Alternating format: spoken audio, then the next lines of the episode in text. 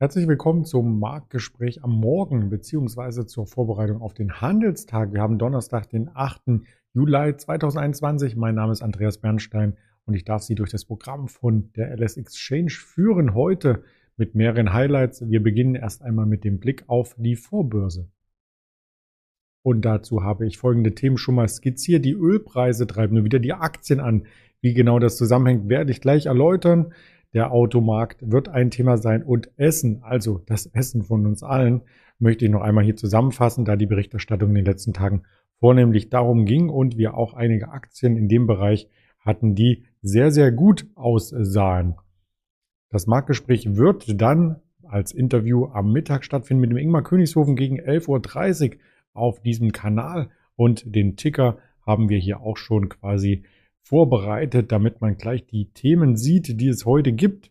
Denn ja, wir schauen nicht nur zurück, sondern auch nach vorne.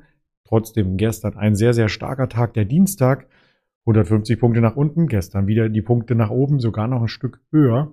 Und das hat sich wie folgt skizziert, indem bereits aus der Vorbörse so ein bisschen Schwung gekommen ist. Und dieser Schwung hat den Markt ähm, insbesondere wegen den Ölpreisen auf höhere Kostlevels getrieben. Erst einmal zum Gap, was wir noch von Montag zu Dienstag zurückgelassen hatten. Am Dienstag nicht ganz geschlossen bei 15,662. Dann hier abgeprallt, lange verharrt und dann diese größere Widerstandszone um 15.700 angelaufen, knapp darunter geschlossen. Ein insgesamt sehr, sehr positiver Tag. Und diesen Spagat zu den Ölpreisen werde ich auch gleich ausführen. Am Dienstag gab es ja diesen Einbruch, weil eben der Ölpreis, und das war dieser Peak auf der Oberseite, aus den letzten Monaten nicht nur stark nach oben gestiegen ist, sondern auch ein Hoch erreicht hatte, was wir zuletzt Ende 2018 gesehen hatten, also ein Mehrjahreshoch. Und das hat den Markt so verunsichert, weil mit steigenden Ölpreisen natürlich auch die Inflationsgefahr einhergeht.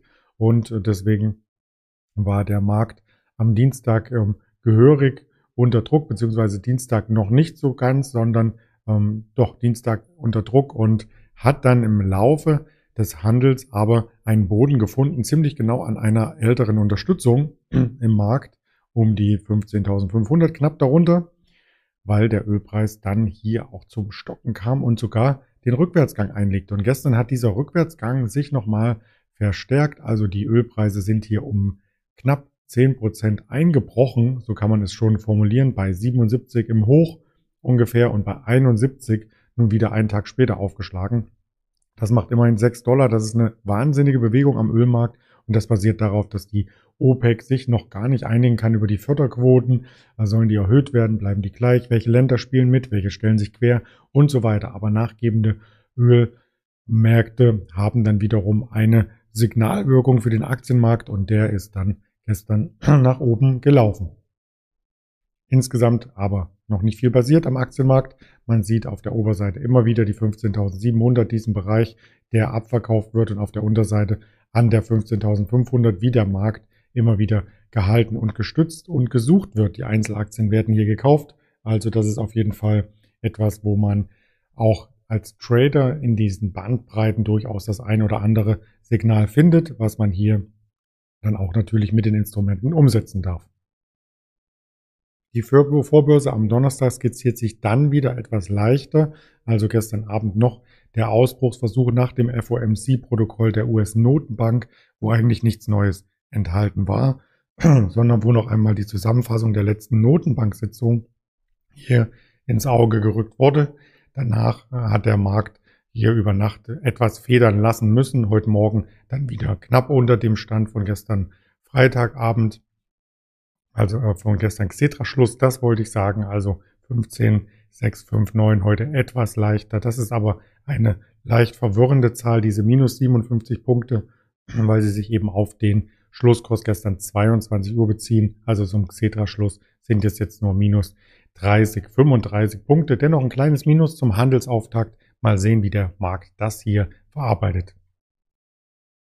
Ein paar Schlagzeilen möchte ich auch noch herausstellen, und zwar zu den Autowerten. Die waren ja jüngst unter Druck. Wir hatten gestern über die Volkswagen berichtet, die wieder charttechnisch in Richtung der 200er Marke zurückläuft. Ähm, das hat insbesondere nicht nur den Grund, dass die Lieferengpässe noch nicht aufgelöst sind, sondern dass die Lieferengpässe sich vor allem auf ein Segment beziehen, was ja der Treiber, der Umsatztreiber der nächsten Jahre sein soll, und zwar die Elektroautos. Die Prämien für E-Autokäufer sind in Gefahr, so titelt hier die Börse ARD. Und wenn wir uns das mal genauer anschauen, was da wirklich in Gefahr ist, ähm, da geht es nämlich um bis zu 9000 Euro, die man als Konsument bekommen kann, wenn man das Auto, und jetzt kommt diese Randnotiz, bis Jahresende angemeldet hat. Zur Anmeldung braucht man erstmal das Auto. Und das Auto ist äh, nicht so einfach lieferbar.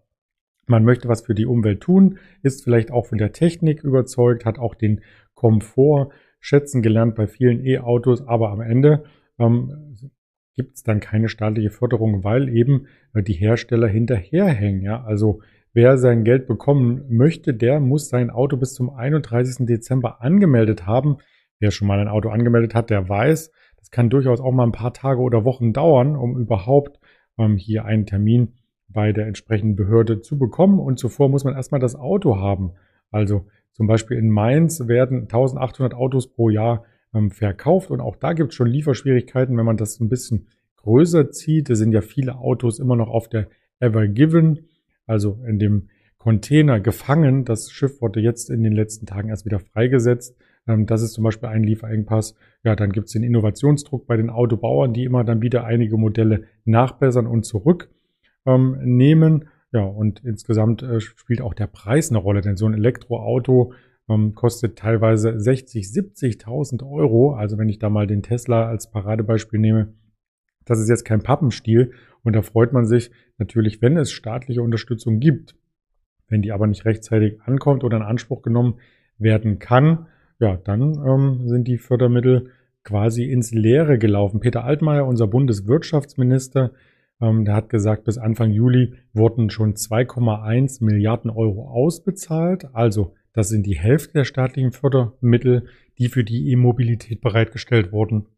Und ob die andere Hälfte hier noch zum Zuge kommt bis zum Jahresende, das ist die große Frage. Und die zweite Frage ist auch, ob das Ganze nächstes Jahr weitergeht, die Förderung. Also der ein oder andere wird vielleicht in Panik geraten und sich denken, jetzt noch schnell ein Elektroauto kaufen. Aber vielleicht haben wir im September mit der Bundestagswahl dann auch eine ganz andere Ausgangsbasis und es kommt zu einer Dauerförderung womöglich auch das kann natürlich sein. Also eine mögliche neue Bundesregierung, die könnte dann uns vor vollendete Tatsachen stellen. Und Zuschüsse sind sozusagen ein süßes Gift, wenn man es so möchte. Die Zuschüsse sind also nicht in Stein gemeißelt und ähm, sind auch nicht verpflichtend. Also große Unsicherheit am Automarkt, deswegen auch die Autokurse ein Stück weit mit unter Druck. Und eine zweite Meldung gab es zum Automarkt, die betrifft dann ein Unternehmen, aus dem Autosektor, was wir natürlich alle kennen, und zwar Daimler. Verbraucherschützer verklagen jetzt Daimler. Es kommt ein bisschen spät, meines Erachtens, weil das Thema Dieselskandal ist ja schon aus meiner Sicht vom Kopf her zumindest äh, verjährt. Im Fall von VW, VW, Volkswagen hatte die Verbraucherzentrale Zehntausende Dieselfahrer entschädigt. Also natürlich nicht so stark wie in den USA, aber so ein Stück weit gab es da was. Und nun geht es in Richtung Daimler, denn im Kern wird auch der Daimler AG vorgeworfen, die Dieselautos mit unterschiedlichen Abschalteinrichtungen ähm, quasi ja, manipuliert zu haben. So heißt das Wort. Und äh, mehrere Tests eben nur im Labor korrekt durchgeführt zu haben, um die Grenzwerte für den Ausstoß von Schadstoffen einzuhalten. Und im Normalbetrieb wurden diese Werte nicht erreicht. Und insgesamt geht es um rund 50.000 Betroffene, die sich der Klage anschließen könnten. In Deutschland gibt es ja insgesamt, um das mal als Zahl mit in den Markt hineinzubringen, 254.000 Daimler-Fahrzeuge, ähm, die quasi von behördlichen Rückrufen betroffen waren. Und nur 50.000 könnten eine Klage in Erwägung ziehen. Also das ist erst einmal von der Zahl her gar nicht so viel, aber es könnte teuer werden. Und Daimler wehrt sich natürlich gegen die Vorwürfe, das überhaupt getan zu haben. Also diese Manipulation und ähm, solange diese wichtigen Rechtsfragen nicht geklärt sind, möchte auch äh, kein Sprecher hier etwas äh, tiefer gründig dazu etwas äh, sagen. Also diese individuellen Ansprüche, wenn Sie selbst einen Daimler haben und betroffen sind oder sich betroffen fühlen, die muss man selber einklagen. Es gibt ein Musterfeststellungsklageschreiben aus Ende 2018 und äh, da muss man sich drauf berufen und ja, dann kann man auch hier als Verbraucher sich diesen Verbraucherschutz drängen anschließen. bei der Daimler-Aktie hat es für Unmut gesorgt, ganz klar. Obwohl der Markt gestern stark war, die Daimler-Aktie war unter Druck und die 80 ist vielleicht so ein bisschen eine Barriere charttechnisch. Jetzt geht es erst einmal Richtung 70 und vielleicht ist das dann wiederum eine Unterstützung. Also man wird sehen in den nächsten Tagen, wie sich das Bild hier auch auflösen könnte. Noch ein Thema, was mit erwähnt werden sollte, das Thema Essen. Essen müssen wir alle. Nahrung, ganz klar, die Mittagsroutine steht wieder auf der Agenda. Wir sind zurück in den Firmen oder was heißt wir? Viele von uns, sicherlich nicht jeder. Es gibt auch noch viele Homeoffice. Ähm, Arbeiter und einige, die vielleicht ähm, schon in Pension sind, für die kommt das überhaupt nicht mehr in Frage. Aber wer in eine Kantine gehen mag, ähm, der kann dies gerne jetzt wieder tun, nachdem die Homeoffice-Pflicht ja aufgehoben wurde Anfang des Monats.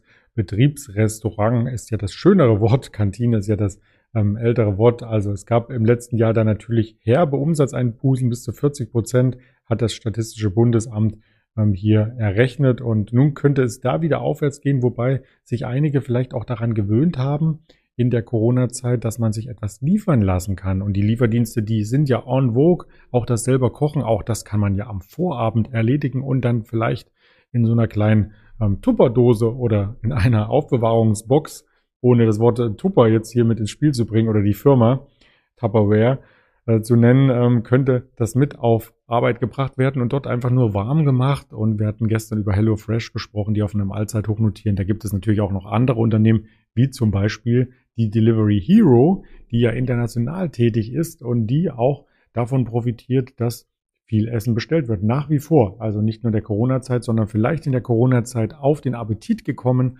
und nun weiter dort bestellt. Deswegen die Aktien in den letzten Tagen Tagesgewinne auch heute Morgen wieder etwas stärker ähm, und sie scheint auch in einer größeren Bandbreite, in einer größeren Range immer wieder zwischen der 140, der 103, 104 zu schwanken. Jetzt wieder auf dem Weg nach oben. Also hier für Trader auch ein sehr interessanter Wert, den ich noch einmal hier mit hineinreichen wollte.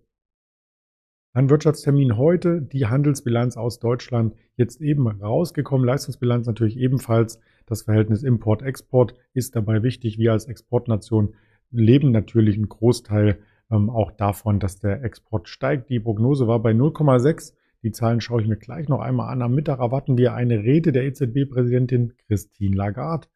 Dann 14.30 Uhr die wöchentlichen Erstanträge auf Arbeitslosenunterstützung. Und dann 15 Uhr die zweite Rede von Christine Lagarde, denn heute ist ja auch die EZB-Sondersitzung zur strategischen Ausrichtung. Da wird sie sich noch öfters zu Wort melden. Vielleicht können wir da ein oder zwei Hinweise auf die weitere Zinspolitik erhaschen, über die Ticker bekommen. Also gern den Euro-US-Dollar im Auge behalten, natürlich den Aktienmarkt sowieso. Die Verbraucherkredite schließen den Handelstag ab und die weiteren Informationen erhalten Sie auf YouTube, Twitter, Instagram, Facebook, Spotify, Deezer und Apple Podcast. In diesem Sinne einen erfolgreichen Handelstag. Bis später mit Ingmar Königshofen zusammen im Interview.